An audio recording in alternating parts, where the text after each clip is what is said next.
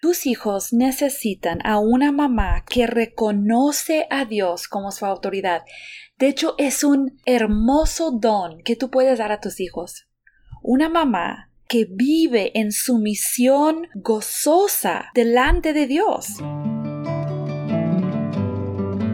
Bienvenida a un episodio más de Crianza Reverente, tú y tus hijos delante de Dios, con Susie Bixby. ¿Te acuerdas un poco de lo que habíamos hablado la semana pasada en el primer episodio de Crianza Reverente? Dijimos que la mejor manera de vivir la crianza es en reverencia, delante de Dios, como en su presencia, en cada momento del día. Si pudiste estar con nosotros en ese episodio, me gustaría mucho preguntarte, ¿cómo te fue con eso en estos días? ¿Pudiste entregar a tus hijos a la gracia de Dios un poquito más cada día? ¿Qué tal tu propio pecado y tus propios fracasos? ¿Pudiste ver la gracia de Dios perdonándote, restaurándote, dándote más paciencia? Así podemos y debemos vivir en nuestro hogar todos los días. Pensando y planeando este segundo episodio, te confieso que lo que quisiera hacer realmente es entrar inmediatamente de lleno en los temas súper interesantes que, que, queremos tratar y que tenemos en la lista. Temas como, ¿qué hago cuando mi hijo está haciendo un berrinche? O, ¿qué tal mis hijos y la iglesia? O sea, ¿qué relación tienen mis hijos realmente con la iglesia?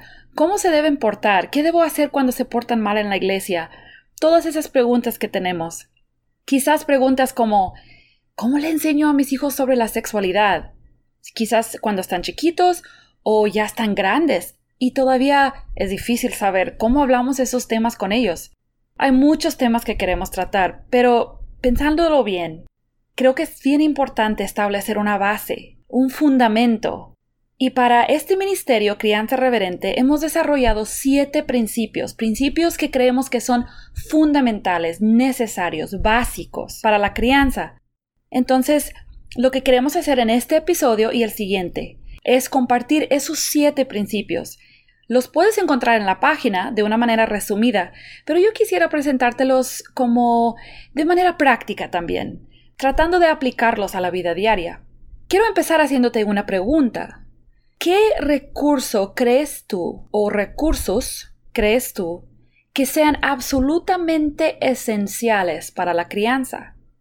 ¿Qué más necesitas para saber cómo criar a tus hijos? Porque la respuesta que tú tengas a esa pregunta realmente revela algo. Revela cuál es el objeto de tu fe, de tu confianza cuando se trata de la crianza. Y a veces cuando usamos la palabra fe, pensamos, ah, sí, yo tengo fe en Dios, y pensamos que es algo que, que realmente es teórico, pero es muy práctico. La fe es muy práctica. Y donde está nuestra fe va a determinar qué hacemos. Cuando tú abres Google o Facebook, Instagram, blogs, grupos de chat de mamás, ¿sientes confianza en lo que encuentras ahí? Cuando oras, escuchas la palabra, buscas sabiduría ahí, recibes consejo de algún líder espiritual o alguna hermana mayor en la fe, ¿sientes confianza en lo que escuchas ahí o en lo que lees? ¿Para ti es suficiente la Biblia, el Espíritu Santo, la guía espiritual de tu esposo, si él es creyente, y la vida en la iglesia, todo esto es suficiente para ti en lo que necesitas para la crianza. Si tu reacción innata a esa pregunta es no, pero yo también necesito a mi mamá o el WhatsApp para comunicarme con mi pediatra. Necesito al psicólogo, necesito la información de Internet. ¿Realmente confías en esas cosas? ¿En quién confías? Esa es la gran pregunta. ¿Quién crees que sea el experto más confiable para todas tus preguntas sobre la crianza? Yo quisiera proponerte que Dios es suficiente. Dios es suficiente. Y por eso tú debes ser una mamá reverente. Dios es suficiente para la crianza sé una mamá reverente. Entonces vamos a desarrollar estos siete principios, tres hoy y cuatro la próxima semana, para estar seguras de que realmente estamos basando cómo vemos la crianza, nuestros hijos, nosotras mismas, cómo vemos todo eso, si es una manera realmente bíblica. El primer principio es, Dios es creador y autoridad absoluta sobre la familia. Dios es tu creador. Dios es el creador de tus hijos. Dios es el diseñador de ellos. Y eso le da autoridad. Colosenses 1.17 dice, todo fue creado por medio de Él y para Él, y Él es antes de todas las cosas, y todas las cosas en Él subsisten. Tus hijos no existirían y no estarían vivos hoy en día si no fuera por Dios. Dios es nuestra autoridad, Dios es nuestro diseñador. No puedo comprenderme a mí misma ni a mis hijos sin saber lo que Dios dice acerca de nosotros.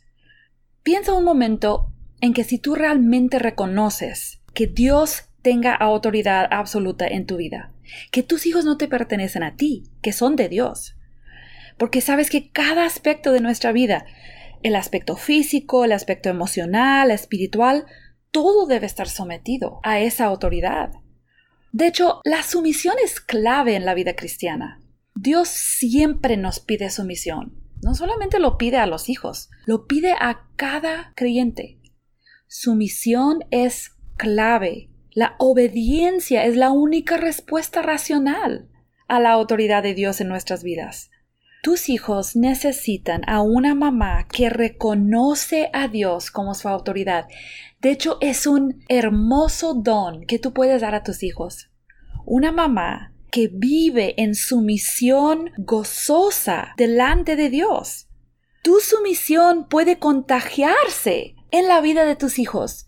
Ellos lo pueden llegar a imitar y eso sería un don maravilloso que tú puedes dar a tus hijos.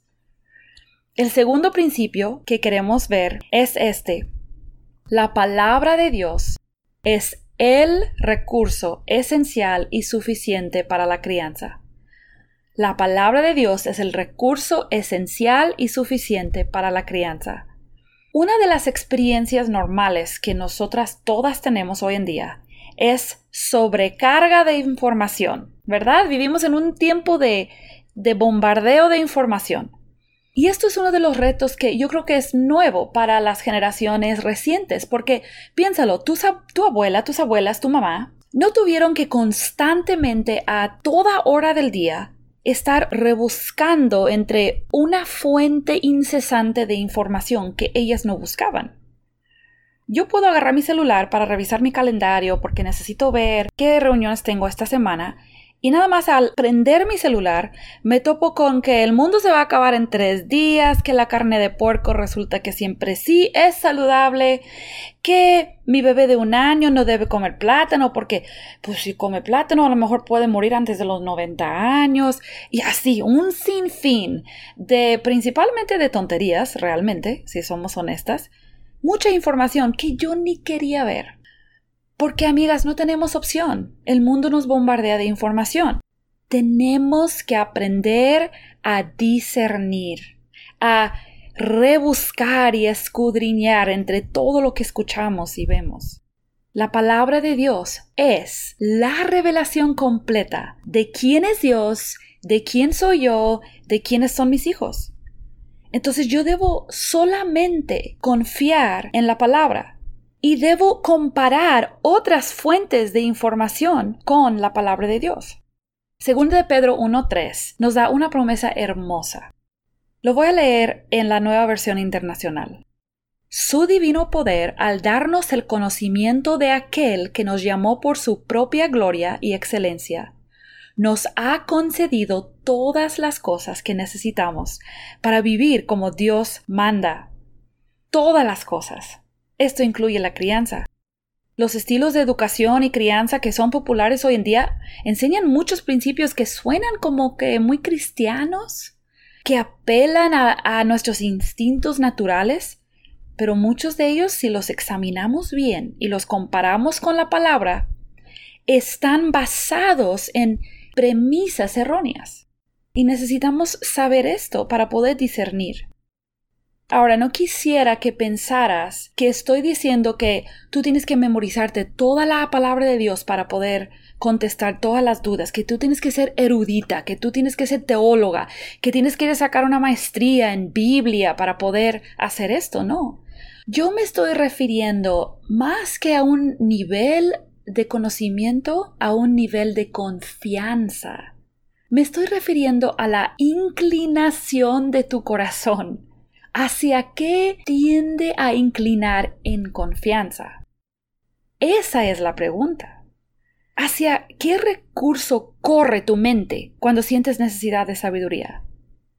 Si confías en la palabra, entonces sí te vas a convertir en una mujer de la palabra. O sea, sí vas a querer leer, vas a querer estudiar, vas a escuchar las predicaciones con mucha atención porque reconoces que esa es la fuente. Pero no significa que tienes que tener una educación superior. Necesitas mostrar de una manera práctica en tu vida, yo también lo necesito hacer, que realmente creemos que la palabra es esencial y es suficiente. El principio número 3, el último que vamos a ver hoy, es este. La reverencia debe ser el estilo de vida de la crianza. La reverencia debe ser el estilo de vida de la crianza. ¿Tú crees que la Biblia habla de estilos de vida? ¿Que describe un estilo de vida que agrade a Dios? Si es así, ¿cuál frase o versículo de la Biblia crees que pudiera describir esto? Yo creo que la frase temor de Dios o temor de Jehová describe la manera en que Dios quiere que vivamos cada momento de nuestro día. Y sabes que yo no voy a vivir en el temor de Dios si yo no creo los primeros dos principios. Si yo no reconozco a Dios como autoridad y yo no reconozco la palabra como recurso esencial y suficiente, entonces no voy a vivir en el temor de Jehová. Hay muchos ejemplos en la palabra que apoyan esta idea de que el temor de Dios o la reverencia es el estilo de vida que Dios desea. Voy a mencionar algunos pocos. Está el versículo famoso, Proverbios 1.7, que dice, el principio de la sabiduría es el temor de Jehová. En Génesis 42 vemos a José. José se destaca y se muestra como un hombre digno de confianza. ¿Por qué? Porque teme a Dios en el versículo 18. Salmo 145, 19 dice que Dios va a cumplir el deseo de los que le temen. Salmo 128 hace referencia directa a la bendición que viene sobre una familia cuando temen a Jehová. Pero no solo vemos esto en el Antiguo Testamento, sino que Jesús también habla del temor de Dios. En Mateo 10, 28, dice, no teman a los que quieren matarles el cuerpo, no pueden tocar el alma. Teman solo a Dios, quien puede destruir tanto el alma como el cuerpo en el infierno. Pablo también habla de la santidad en el contexto del temor de Dios. Segunda Corintios 7 1 dice, como tenemos estas promesas, queridos hermanos, purifiquémonos de todo lo que contamina el cuerpo y el espíritu, para completar en el temor de Dios la obra de nuestra santificación. Entonces, si tú y yo estamos de acuerdo que Dios establece el temor de Jehová como el estilo de vida que le agrada, y el único camino a la sabiduría. Entonces los padres tenemos que buscar vivir en reverencia en nuestra crianza. Estuve estudiando este tema al mismo tiempo, hace un par de años, que leí el libro de Nancy Wolgemuth que se llama Adornadas. En este libro, Nancy define la reverencia de esta manera y me impactó en ese momento cómo aplica esto a nuestra crianza. Ella dice que la reverencia es vivir con la percepción constante y consciente de que estamos en la presencia de un Dios santo y temible. Hermanas, esto es adoración. Vivir así es adorar a Dios en mi casa, en medio de tantas cosas que yo paso todos los días en mi crianza. Dios nos creó, nos diseñó para adorarle, también diseñó a nuestros hijos para eso. Entonces, al vivir así en mi hogar, estoy promoviendo este tipo de relación con Dios. Y el impacto práctico de esto es enorme. Yo puedo limpiar vómito y estar adorando a Dios. Yo puedo decidir a qué escuela debe asistir mi hijo basado en los principios de reverencia, de agradar a Dios, de vivir en el temor de Dios. Todo lo que tú y yo pensemos, todo lo que tú y yo hagamos diariamente, debe ser formado por esta adoración continua y constante. La próxima semana vamos a continuar con los cuatro principios que nos faltan. Yo te reto a que esta semana procures detenerte varias veces durante el día y preguntarte si tú estás practicando sumisión a la autoridad de Dios en tu vida, si estás buscando sabiduría primero en su palabra, y si estás comunicando el temor de Dios a tus hijos viviendo en adoración. Trata de ser muy práctico en esto y evaluar qué tal vas. Pídele específicamente a Dios en tu tiempo de oración que Él te dé un corazón sumiso y reverente.